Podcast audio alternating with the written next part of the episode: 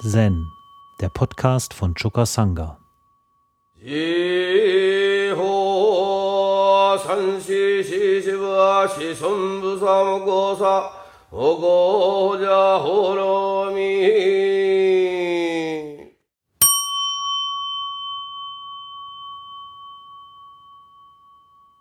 Ja, also ich habe gedacht, als erstes lese ich hier mal eine kleine Geschichte vor. Die handelt von einem armen Mann, der zu einem Rabbi kommt. Das ist ein Priester oder ein Lehrer, ja, der sich in spirituellen Dingen auskennt. Das ist eine chassidische Geschichte, also sie kommt aus der jüdischen Kultur. Und äh, in dieser Geschichte, da heißt es folgendermaßen, der arme Mann war mit seiner Weisheit am Ende. Also ging er zum Rabbi um Rat.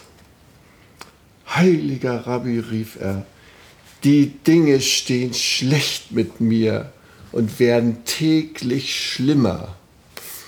Wir sind arm, so arm, dass meine Frau, meine sechs Kinder, meine Schwiegerverwandtschaft und ich in einer Hütte mit nur einem Zimmer leben müssen. Wir geraten uns ständig in die Quere. Unsere Nerven sind zum Zerreißen gespannt. Und bei unseren vielen Sorgen streiten wir uns dauernd. Glaube mir, mein Zuhause ist die Hölle.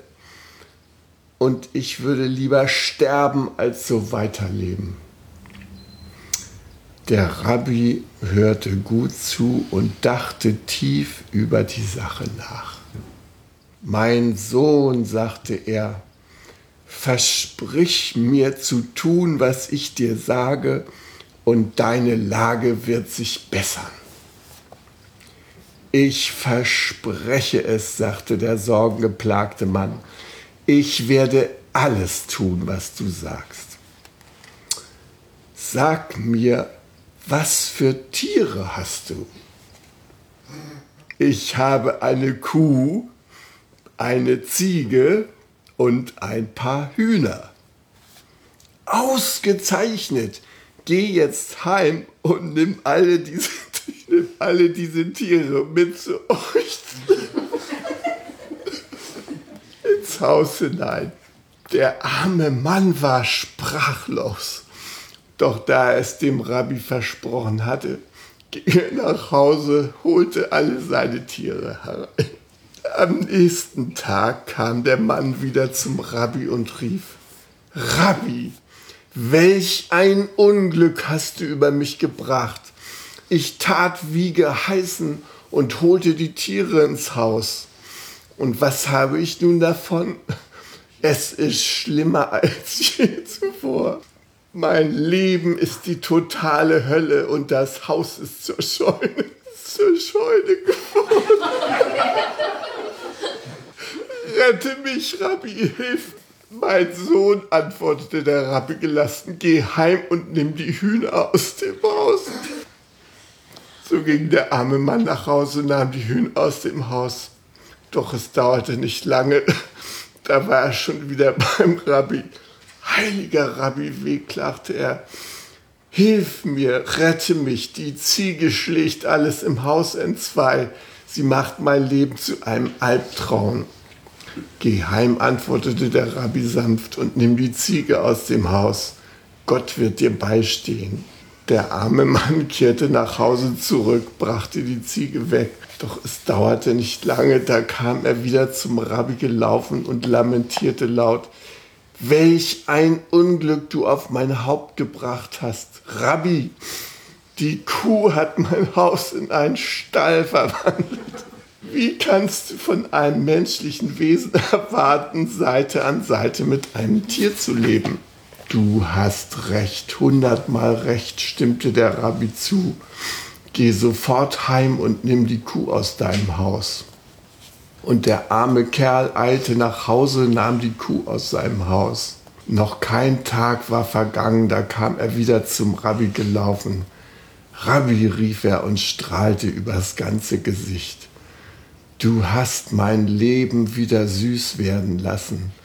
Seit all die Tiere draußen sind, ist das Haus so ruhig und so geräumig geworden und so sauber. Welch eine Freude. So, Entschuldigung, dass ich so viel lachen muss. Das war die Geschichte, die ich jetzt euch erstmal vorlesen wollte. Und jetzt frage ich mal euch Mädels, was meint ihr, was ist in dem Mann passiert? Der war doch vorher so unglücklich in seinem Haus. Und wieso ist er jetzt plötzlich so erfreut? Ja. Er so gesehen hat, wie es ist, mit so ganz vielen schlimmen Tieren im selben Haus zu wohnen und dann eigentlich froh ist, dann doch mit Menschen in einem Haus zu wohnen. Ja, und was meinst du, Tara? Dass er vielleicht vorher nicht gewusst hat, wie, also das, also weil er vorher schon dachte, dass es total schlimm wäre und dann aber nicht, also sozusagen nicht gedacht hätte, dass es noch schlimmer werden könnte. Genau. Ja. Hanna, was meinst du denn? Ja, auch. Also, dass er nicht wusste, dass es noch viel schlimmer gehen kann. Dass er das jetzt genießt, wenn es wieder so ruhig und so schön ist. Ja, ne? Also diesen Mann, dem, der war zwar arm und hatte es eng, aber dem ging es, wie das uns allen fast immer geht. So wie die Welt ist, gefällt sie uns nicht. Muss sich immer irgendwie verändern, ja? Hm. Die Menschen, mit denen man zusammenlebt, gefallen einem nicht. Die sollen sich erstmal ändern. Die Häuser, in denen man so lebt, die findet man zu klein, müssen größer werden, ja? Wände raus, Küchen neu und so weiter.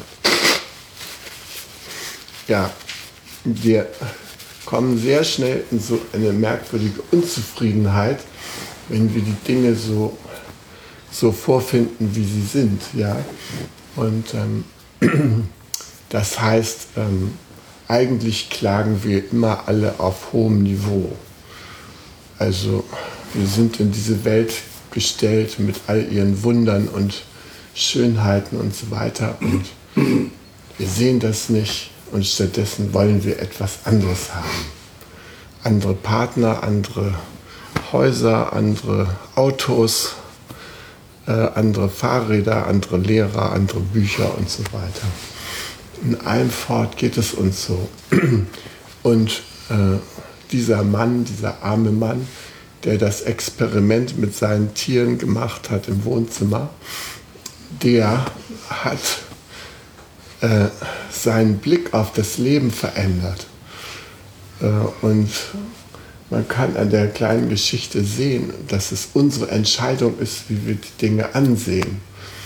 Ob unser Wohnzimmer uns groß oder klein vorkommt, ob unser Essen uns äh, reichhaltig oder weniger reichhaltig vorkommt. Das erst ist eine Frage, wie wir da drauf gucken wie wir das ansehen. Und ähm, in unserer Zivilisation, dieser Nachkriegskultur äh, mit ihrem ewigen Wachstum und noch weiter wachsen und so weiter, da haben wir uns daran gewöhnt, dass die Welt sich ständig verändern muss, dass ständig mehr und so weiter geben muss. Und wir sind mit einer systembedingten Unzufriedenheit unterwegs. Und ähm, der Buddha hat gesagt, er sprach von den acht Eigenschaften großer Menschen, Mahasattvas, ja, großer Menschen. Darüber habe ich hier schon öfter gesprochen. Und er sagte, große Menschen wissen, was genügt.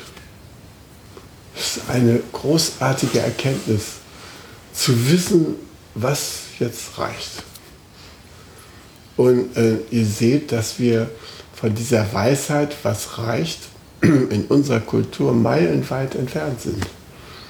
Ähm, jeder Wirtschaftsbericht und so weiter, jede Nachrichten, äh, nachdem man von den schrecklichen Dingen in der Welt gehört hat, dass da in der Ukraine womöglich der nächste Weltkrieg losgeht und so weiter. All diese Sachen ängstigen uns und gleichzeitig hört man ja, das erwartete Wachstum in Deutschland liegt bei 2% und so weiter. Und wenn man sich vorstellt, dass wir noch 2%, das klingt wenig, aber wenn man irgendwie äh, jahrelang immer 3% mehr, dann muss man in 100 Jahren das 20-fache von dem bewegen wie jetzt. Ja. Also es ist ein unglaublich äh, aussichtsloser, aussichtslose Perspektive des Glücklichwerdens mit immer mehr Wachstum. Es geht irgendwie nicht. Und äh, man hat auch festgestellt, dass Menschen, wenn sie ein Einkommen von etwa 10.000 Dollar im Jahr erreicht haben, dass es dann Steigerungen an Mehreinnahmen sie nicht mehr glücklicher machen. Bis dahin freuen sie sich noch, weil sie das Notwendige zum Leben auf diese Weise sich gut einrichten können. Aber alles, was darüber hinausgeht, macht sie nicht weiter glücklich. Trotzdem jagen wir dahinterher, immer noch mehr haben zu wollen. Also ähm, es ist unsere Entscheidung, wie wir die Welt anschauen. Ja? Wenn wir die Welt anschauen, wie Kinder das oft tun, dann können wir sagen, die freuen sich einfach, wenn sie rausgehen und spielen können mit dem, was da ist. Und ich staune immer, wenn ich so Sophie zuhöre, wenn sie so mit zwei, drei Gegenständen zwei Stunden lang unglaubliche Fantasiegeschichten sich selber erzählt, ja, und ist dann für sich ganz zufrieden, hat vielleicht ein Einhorn und ein Fee oder sowas in der Hand und die machen dann die ganze Zeit aufregende Dinge, äh, die wir, wenn wir da hingucken, gar nicht sehen können, aber die die ganze Zeit stattfinden und die so aufregend sind, dass wenn man das nur hört, man denkt, was ist das für eine tolle Welt, in der diese Feen und Einhörner von Sophie da rumspringen und aufregende Sachen erleben. Und ähm, ja, und ähm, damit wir diese schönen Dinge erfahren und zum Beispiel auch hören können, was Kinder so Fantastisches erleben, wenn sie spielen, das ist natürlich, dass wir ihnen dann erstmal zuhören müssen. Ja? Und ähm, neulich haben wir im Buddha-Unterricht eine kleine Reise gemacht. Da haben äh, Hanna, Sophie und Flolo und auch äh, Yasu, die haben da eine kleine Reise gemacht zu einem Kraft der Platz, einem Platz der Kraft. Ja. Sind da über, mit geschlossenen Augen sind sie einen Weg hochgegangen und ähm, über eine Anhöhe und an einem rauschenden Bergbach entlang.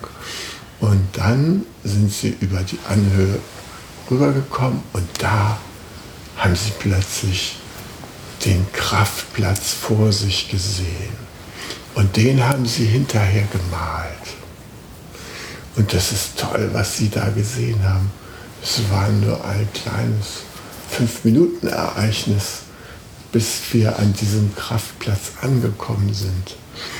Und bei Sophie war zum Beispiel ein Tor aus Bäumen zu sehen. Stimmt, Sophie? Und ach, da stand in diesen Zweigen ein Schild, das Tor zum Leben. Und dann war da ein Panda-Bär Und dann waren da Lianen, die in den Bäumen hingen. Und dann waren da Vögel und Schmetterlinge und Blumen, herrlichste Blumen. Die Vögel haben gezwitschert. Und bei Flolo, die kam über die Anhöhe. Willst du selber sagen, was du gesehen hast? Naja, dann erzähle ich's. Und da konnte sie sehen, wie dieser Bach in einen See hineingeht. Und auf diesem See waren vier schwarze Schwäne, die auf sie zugeschwommen sind. Und am Ufer war noch ein katzenähnliches Lämpchen zu sehen. Und dieser Platz war so wunderschön anzusehen mit diesen Schwänen, die da so friedlich auf dem Wasser flogen, mit ihren, äh, zogen mit ihren roten Schnäbeln. Schwarze Schwäne und Hanna, die kam auch über die Anhöhe und die sah ein Bambusdickicht mit einem Tiger drin. Und dieser Tiger hat sie freundlich angeschaut mit einem riesenbreiten Tigergesicht. Aber das war nicht furcht, furchteinflößend, sondern das war ein Krafttiger, der sie begleitet. Und wir haben später nochmal nachgeguckt, was diese verschiedenen Tiere denn eigentlich so bedeuten in der Krafttierpsychologie sozusagen.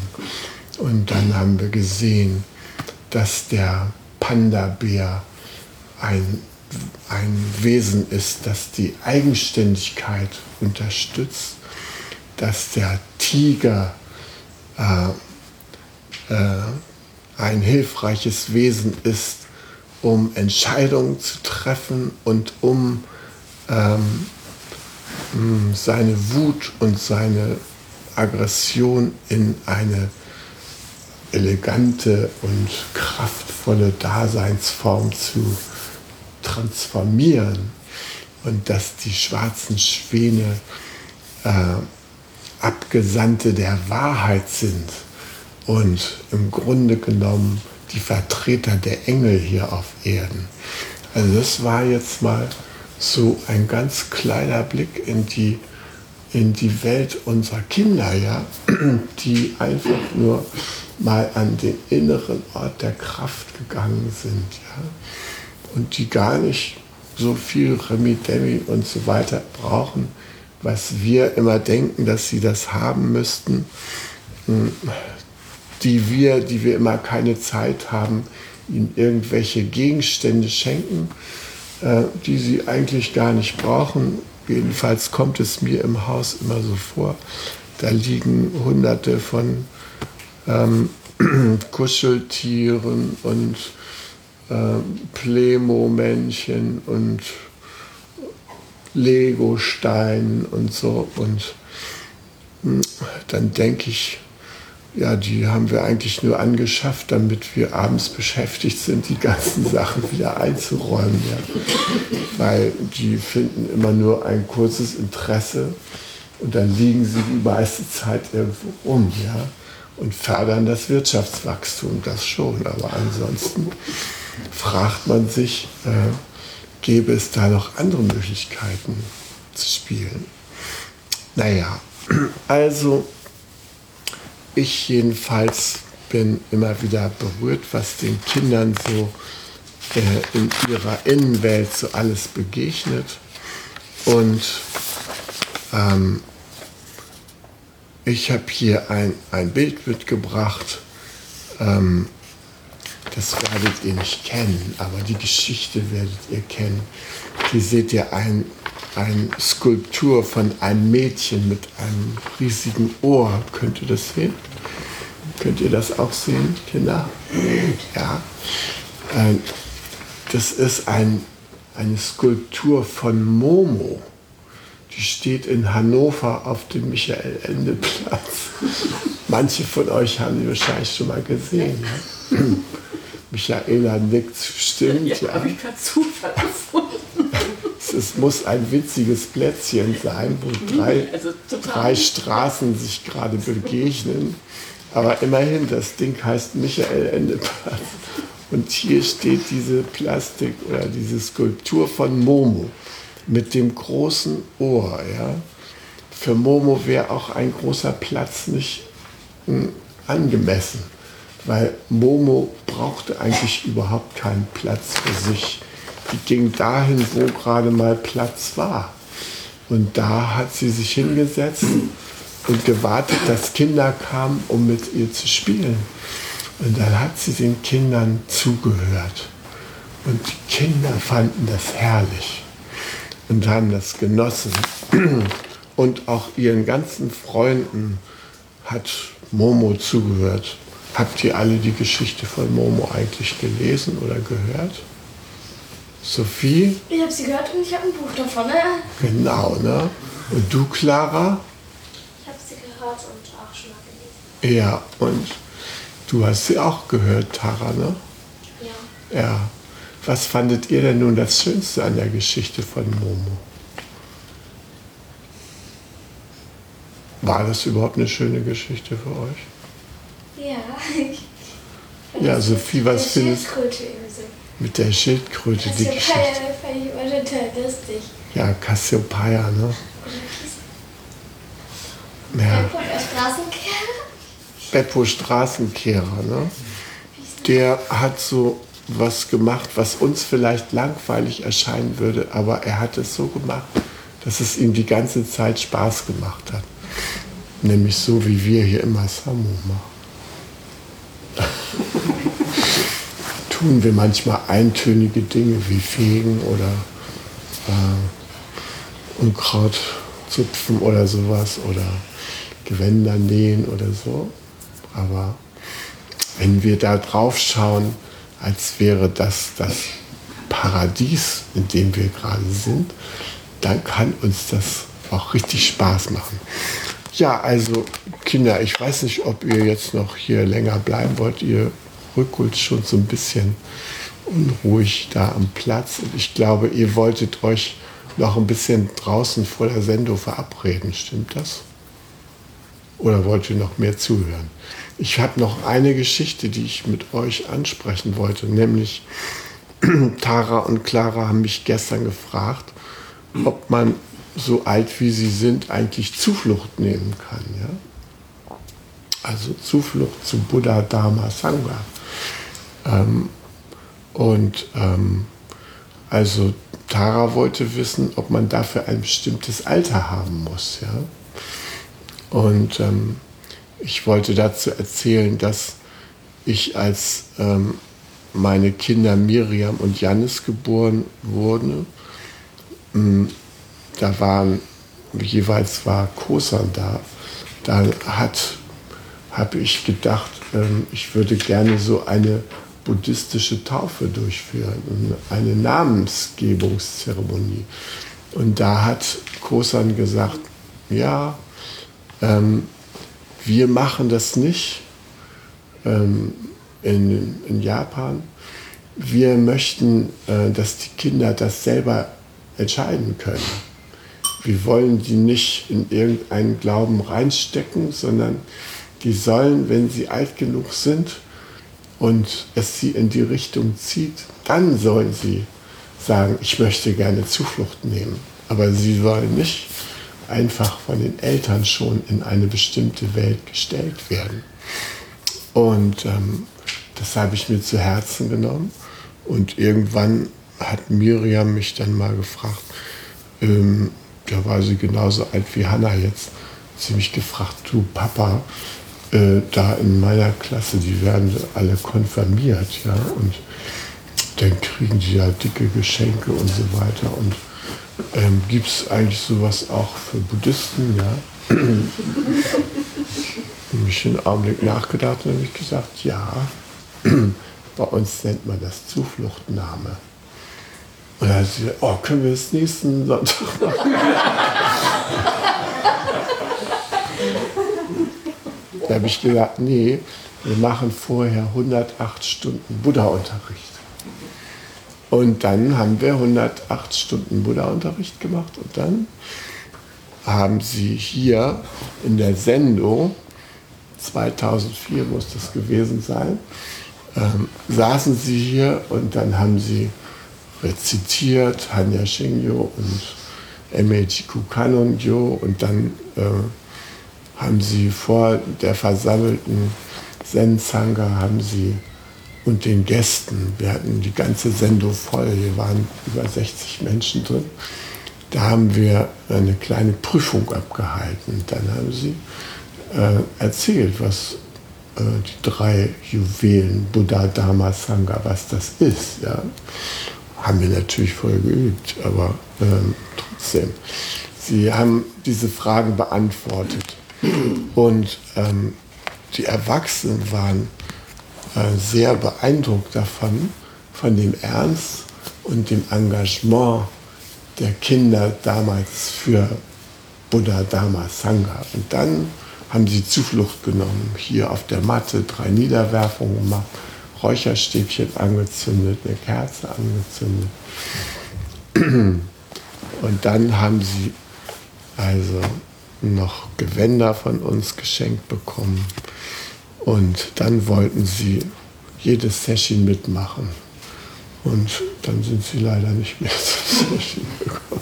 Doch, doch, sie sind aber nicht sehr häufig. Ja. Okay, also man kann in eurem Alter Zuflucht nehmen und ähm, es ist aber gut, sich etwas vorzubereiten auf die Zufluchtnahme. Und ähm, was für Miriam, Janis und Marisa, die das damals gemacht haben, sehr, eine sehr wichtige Vorbereitung war, waren die beiden Buddha-Wanderungen, die die gemacht haben. Da sind, ja, Sophie. Wann geh wieder hin? Ja, das machen wir, sobald das Wetter wieder warm ist. Denn Buddha-Wanderung bedeutete, dass die Kinder ähnlich wie buddhistische Mönche einfach losgezogen sind, gewandert sind mit nichts anderem als ähm, ein Zelt oder sowas und etwas zu trinken und einen Rucksack voller kleiner Geschenke, damit sie auch mal kleine Buddha-Geschenke irgendwo abgeben konnten. Und sie hatten einen Schein von mir, da stand drauf, diese Kinder üben wie buddhistische Mönche zu wandern. Äh, diejenigen, die von ihnen angesprochen werden, bitte ich sie zu unterstützen. Und dann sind die Kinder losgezogen und ähm, am Anfang hatten sie den Plan, sie zogen, die erste Wanderung ging hier um das große Gelände herum. Ja. Und da sind sie so bis hinter Hesterberg gekommen und da ist ja dieser große Friedhof äh, im Wald, ja, angebliche Soldatenfriedhof, aber ähm, wo viele Menschen, die im Krieg gestorben sind, jetzt begraben sind. Und ähm, da in der Nähe haben sie ihr Zelt aufgeschlagen und wollten die erste Nacht verbringen. Und dann war es ihnen plötzlich so unheimlich, ja. Da direkt neben diesem Friedhof im Wald so und dann haben sie sich ein Herz gefasst, das Zelt wieder eingepackt und sind ein bisschen weitergezogen, um zu fragen, ob sie nicht in irgendeiner Scheune übernachten durften. Und ich hatte ihnen gesagt, dass äh, buddhistische Mönche äh, mit dem zufrieden sind, was die Menschen ihnen anbieten, wenn sie was zu essen oder sowas bekommen. Ne? Dann haben sie also an einem Bauernhof geklopft und gefragt, ob sie da vielleicht in der Scheune übernachten dürfen. Ja, einverstanden. Dann haben sie gefragt, ähm, ob sie vielleicht auch was zu essen kriegen können. Und kam die Bäuerin raus mit einem Zehnerpack Eiern. Ja, ja jetzt heute natürlich die Eier nicht zurückweisen, weil ja gelernt, man nimmt alles an. Aber sie wussten auch nicht, ob sie jetzt noch weiter um eine Pfanne bitten sollten und so. Ja, dann war das sehr herausfordernd und schließlich haben sie gefragt, ob die vielleicht noch was anderes zu essen haben. Und dann haben die gesagt, ja, wir hatten hier gestern Silberhochzeit, da sind noch äh, ein ganzer Pott voll Hühnerbeine übrig, wenn ihr die haben wollt. Ja, jetzt waren die ja alle Vegetarier. Ne? Aber dann haben sie die Hühnerbeine doch dankbar angenommen, haben die Hühnerbeine gegessen und haben sie in die Scheune gelegt.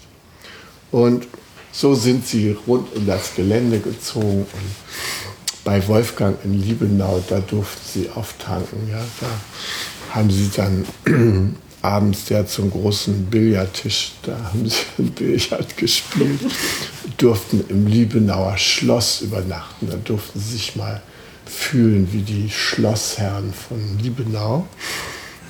Und so haben sie halt ihre Wanderung gemacht. Und die nächste Wanderung, die führte sie von hier, sind sie zu Fuß bis Nienbusch gegangen. Dann sind sie mit der Bahn nach Hannover in die Pagode gefahren.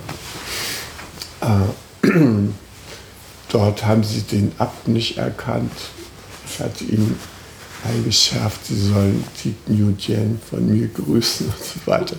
Also sie haben sich als Buddha-Lehrlinge zu erkennen gegeben und sind in das Tagesprogramm der Pagode eingestiegen. Man musste sie früh aufstehen, alle haben in einem Zimmer übernachtet. Das war dann so ähnlich wie hier in der Geschichte. Ja.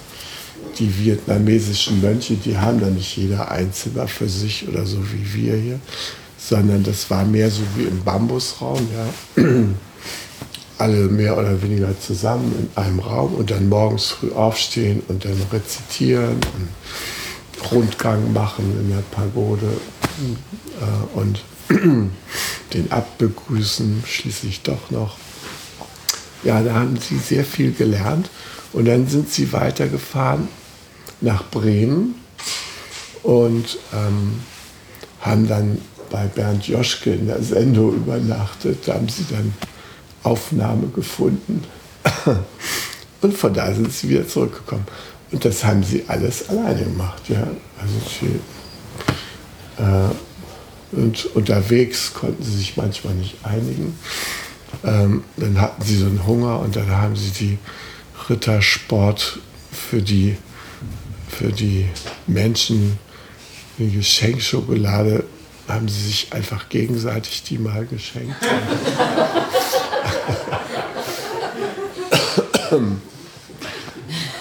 Und naja, so haben sie, so haben sie sich da durchgeschlagen. Und ähm, es gibt noch ein großes Bild, wo, wo Miriam lauter Fotos gemacht hat, die sie mit ihrer Aquaklack ähm, von dieser Buddha-Wanderung verschiedene Stationen und das steht immer noch in meinem Arbeitszimmer. Naja, und eine solche Buddha-Wanderung, die hilft eben dazu, äh, das Gelernte aus dem Buddha-Unterricht konkret anzuwenden. Ja? Und das haben sie gemacht und deshalb empfehle ich allen, die Zuflucht nehmen wollen in eurem Alter, dass sie mindestens eine Buddha-Wanderung machen. Und wir haben schon äh, gestern mit Tara gesprochen, ob sie vielleicht mitwandern darf, wenn jetzt Hanna, Sophie und Lolo und Yasu und Tom, wenn die ihre Buddha-Wanderung machen, könnte sich Tara vielleicht anschließen. Und vielleicht hätte Clara ja auch Lust. Clara hatte noch die Frage, ob sie Zuflucht nehmen kann, obwohl sie evangelisch getauft ist. Also wir haben ja hier normalerweise kein Problem damit, weil ähm, alle Menschen sind ja irgendwie Buddhas. Ja? Und ähm, deshalb unterscheiden wir nicht Buddhas von Nicht-Buddhas oder sowas. wir gehen davon aus, dass jedes Wesen das hat, ob es nun evangelisch, katholisch oder so ist. Und in Japan übrigens, da habe ich äh, gehört, hm, da wollte ich mal so wissen, äh, wie viel Prozent sind denn nun Shintoisten und wie viel sind denn nun Buddhisten und wie viel sind denn nun Christen und so. Und da hat mir einer gesagt, ja, also 80 Prozent von uns sind Shinto-Anhänger, 60 Prozent Buddhisten und 20 Prozent Christen. Habe ich gesagt, und die restlichen 40 Prozent? also könnt ihr sehen, in anderen Ländern wird das nicht so eng gesehen wie bei uns, ja, wo man nur das eine oder das andere sein kann. Also deshalb klarer, wenn das für dich okay ist, kannst du Zuflucht nehmen und ja, also das wollte ich noch zu euch sagen und ich würde mich freuen, wenn ihr euch auf die Zufluchtnahme, vielleicht gemeinsame Zufluchtnahme vorbereiten würdet. Wir machen das hier mit unserem Buddha-Unterricht und ihr, die ihr jetzt nicht bei uns sein könnt, habe ich schon überlegt, da könnte man natürlich skypen. Dann könntet ihr am Buddha-Unterricht jedenfalls ab und zu mal teilnehmen, dann können wir euch erzählen.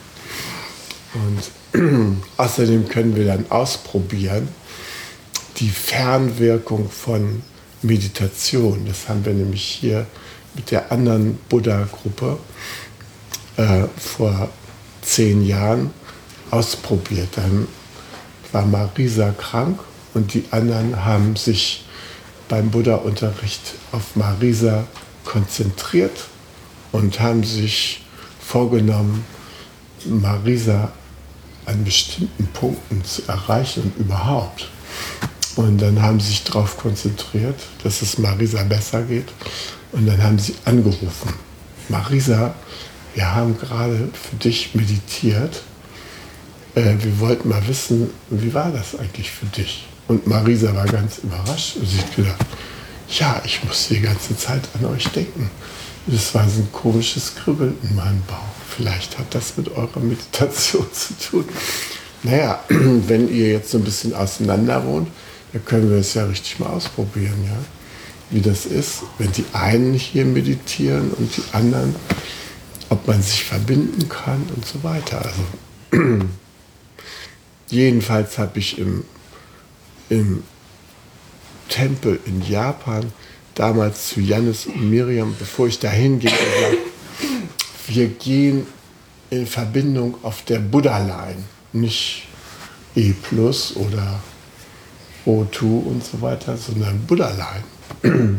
Ich setze mich im Tempel hin und denke an euch und dann schreibe ich euch eine Postkarte, was ich von euch mitbekommen habe. Weil man konnte ja nicht telefonieren und so weiter. Also habe ich das gemacht und die Kinder haben die Postkarten bekommen und waren total froh, was ich von ihnen auf der Buddha-Line mitbekommen habe. Ja? Und haben dann ihrerseits auch die Buddha-Line aktiviert. Und das ist dann bei mir wieder angekommen. Also ein wunderbares Mittel. Man braucht kein Handy, kein nichts, kein Scanner. Man geht einfach auf die Buddha-Line und spürt, was in den anderen Wesen vor sich geht. Naja, das können wir dann ja ausprobieren. Ne? Okay, so jetzt habe ich eigentlich genug. Ich habe überhaupt schon genug geredet. Das Maß ist voll. Wissen, was genügt, war ja das Thema.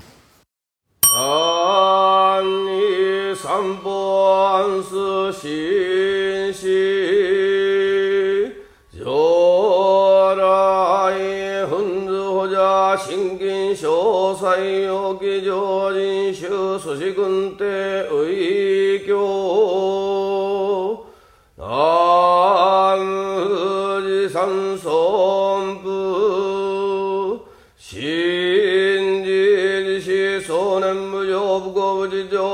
心合三入破壊銀三寸年終始自法三四四四は子孫部三五差おごじゃほろみ